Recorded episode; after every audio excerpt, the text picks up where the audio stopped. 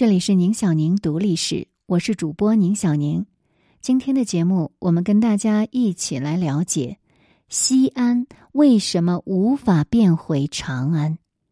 文章来源《国家人文历史》，地缘谷，作者凯风自南。提起长安，我们会想到秦砖汉瓦，那里有汉唐光耀。司马迁在《史记·六国年表》当中曾说：“夫作事者，必于东南；收工使者，常于西北。”这句话几乎贯穿了中国历史的大部分时段。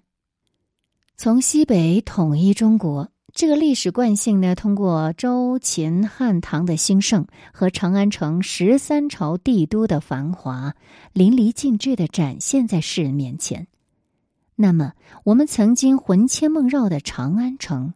这个统一中国的起点、西北圣地，为什么会逐渐走出历史舞台的中心，变成我们熟悉而陌生的西安呢？西安位于关中平原中部，是八百里秦川的核心。关中平原一般为秦岭以北，西起宝鸡，东至潼关的渭河冲积平原地带。东西约三百六十公里，在成都平原被称为所谓“天府之国”之前，关中才是真正的金城千里、天府之国。天府这意思呢，是指关中平原土地肥沃、物产丰富，为天子府库之意。关中平原堆积着由渭河冲积而成深厚的沃土，再加上泾河、渭河等河流的灌溉之源。在中国传统的农本社会当中，极尽地利之势。直到明清时期，关中平原都流行着“姑娘不外嫁”的习俗。金城指的是关中地区的地形险要，固若金汤。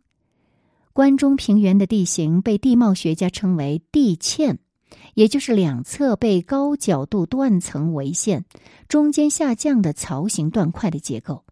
关中平原南有秦岭，北部则是黄土丘陵山地，中间低、四周高的地形，不仅使包围在山地中的八百里秦川成为四塞之国，而平原与山地结合之处的山间谷地，就自然成了冷兵器时代的险要关隘，并且凭借如此地形，构成了行胜之区。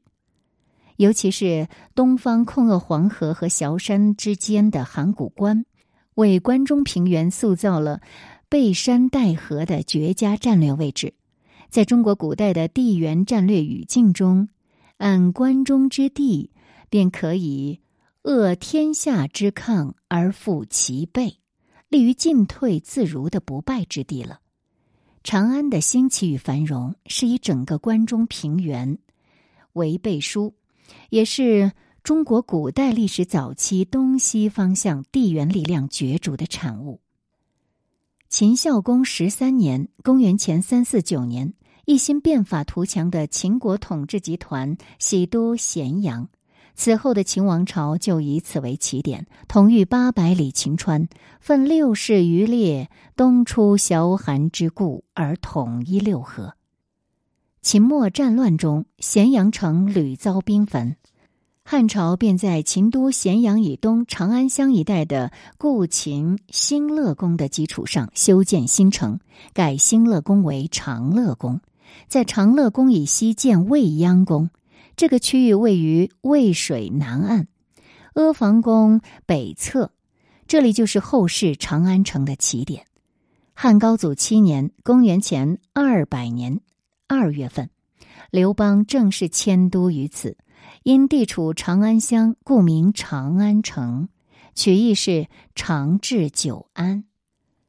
秦汉时期，以关中为核心的西北地区具有绝佳的政治地位、经济实力和军事优势，立足西北的政权可以据崤函之固，以河为塞，立于一夫当关、万夫莫开的不败之地。也可以利用当时还没有被破坏的黄土高原上茂密的树林资源与肥沃的关中平原土壤作为经济后盾，同时有来自陇西和凉州的优质战马和自古出产良将的六郡为军事依托。综上，西北着实具有了以一隅之地抗击天下的实力，而长安作为西北的中心，当仁不让，成了权力核心。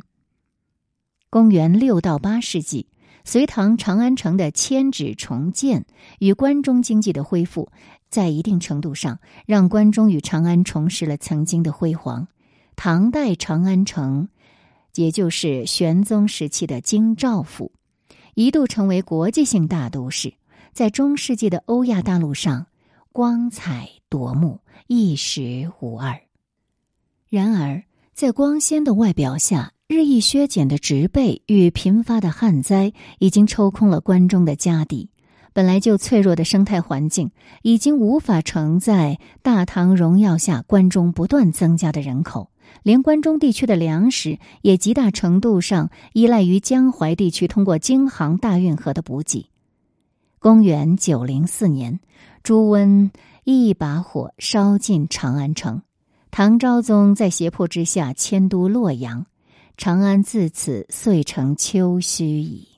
就这样，本身以帝王大业、长治久安为名的帝都，终究是丧失了自己赖以为名的根基，终于让关中在经济和环境上的衰落演变成政治地位的没落。唐朝灭亡之后，后梁的节度使韩建放弃了长安破败不堪的外扩城与宫城，将原来的皇城作为新城。长安城开始仅仅以军镇建制规模继续存在。中宋金元三朝，尽管长安依旧保有京兆府的尊荣，但实际上只不过是个州府规模罢了。最后废掉长安之名的是朱元璋，明洪武二年（一三六九年）三月。曾率军指导元大都的徐达，占领了当时作为元朝陕西行省凤元路首府的长安。此时的中国已经完成了经济重心的南移，东南一隅成为国家财税的主要来源。而反观当时明朝的西北边疆，较汉唐时期已经大幅萎缩。河西之地回汉杂居，家峪关外几无汉家人烟。关中长城以北更是直面北元的军事压力。曾经的西部核心关中平原，不仅丧失了旧时优越的自然资源，更丧失了西北两面的地理屏障，成为直面敌戎的边疆之地。此时的西北已经从政治经济中心变成单纯的边塞防御区。为了便于军事防守，在攻占长安不久后，明廷就改凤元路为西安府，这就是西安得名的开始。取意简单明确，也就是永保大明西疆安定之地。这个命名不仅体现了明代对旧时长安城市功能的定位转化，更体现出了明朝在战略大局上对西部边陲的战略目标，就是缓开拓。保安定，主要来说呢，就是全力用兵北方蒙古高原，维系事关王朝生死的北方边境；而在西方，相对保守趋稳就行了。洪武三年（公元一三七零年），朱元璋封次子朱赏为秦王，西安府就变为这位纨绔王爷的王城了。这一次封王的决定是出自朱元璋的长远考虑。他在秦王就藩时曾说：“西至于凉州，北至于宁夏，南至于河州，民未休息，于甚免焉。”也正是因为对西北方面稳定的重视，他才会将皇太子之外的二皇子分封在这里。为了稳定西北边疆并提升城市的等次，西安府城在韩建所修新城的基础上继续增筑，于东北面略有扩展，逐渐形成现今的西安城墙。随后，明政府又在东北隅开始营建秦王府，作为嵌套于西安府城之中的城中之城。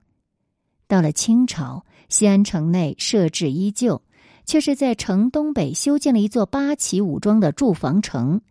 同时在城东南修建了汉军驻防城，以及增加了钟楼西南的总督部院署。无论是在明朝九边体制下的西北军镇要塞，还是在清与准噶尔百年战争下的后方战略枢纽，西安府城的地位都与当年繁荣的政治、经济、文化中心长安再无关联。褪去汉唐繁华的长安，仅仅剩下西北边疆的军武底色。其实，长安这个名字在明清之际并没有消失。尽管明清两代都习惯称原来的长安为西安府，但是实际上西安府副郭县为长安咸宁二县。长安在唐代是京兆府长安县，历来文献呢都是以第一副郭县代指成名。那么后世也一直沿袭。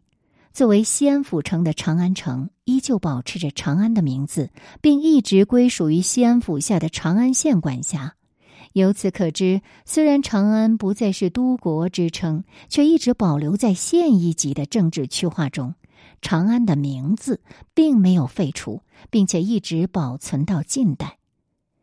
直到一九二八年，南京国民政府建立之后，当时的陕西省政府一决将省府所在的长安城从长安县行政管辖中剥离出来，并独立设置西安市作为省政府驻地。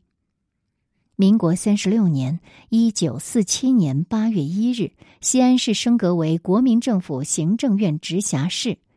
成为全国十二个院辖市之一。至此，以长安之名延续数千年的古都，才真正完成了名号的更迭。中华人民共和国成立之后，西安市调整行政区划，于一九五四年划定城市九辖区：新城区、碑林区、莲湖区、长乐区、雁塔区、阿房区、未央区、草滩区、灞桥区。当时的长安之名，仅仅是当时市区西南方向的长安县所有，其辖境与长安古城已名不符实。四年之后，一九五八年，包括长安、蓝田、临潼、户县在内的原郊县方才划归西安市。可以说。古长安的名号虽然保留在今日西安的行政区域之中，但是已经和旧时的长安古都地域完全不同了。所谓“总为浮云能蔽日，长安不见使人愁”，从风雅内涵、文学美感，亦或是历史底蕴上来说，西安都是比不上长安的。所以，民间将西安改回为长安的呼声是越来越高。然而，从现阶段来看，从西安改名长安的可能性与必要性，着实是微乎其微。首先，因为我国当前的地名变更必须遵循上下级易名的原则，县级以上行政区划名称要避免重名、同音，甚至谐音都不行。那么，如果将西安改名长安，那必然会和已经存在的长安区产生冲突，造成行政区划建制上的紊乱。那更为重要的是，像西安这种国内外知名的重要城市改名的举措，还需要省市及以上各级行政机关的认可，以及社会各界的认同与全力推动。但是从现实层面上来看，无论是官方还是民间，对于西安改名长安，并没有进行实际意义上的呼吁和推动。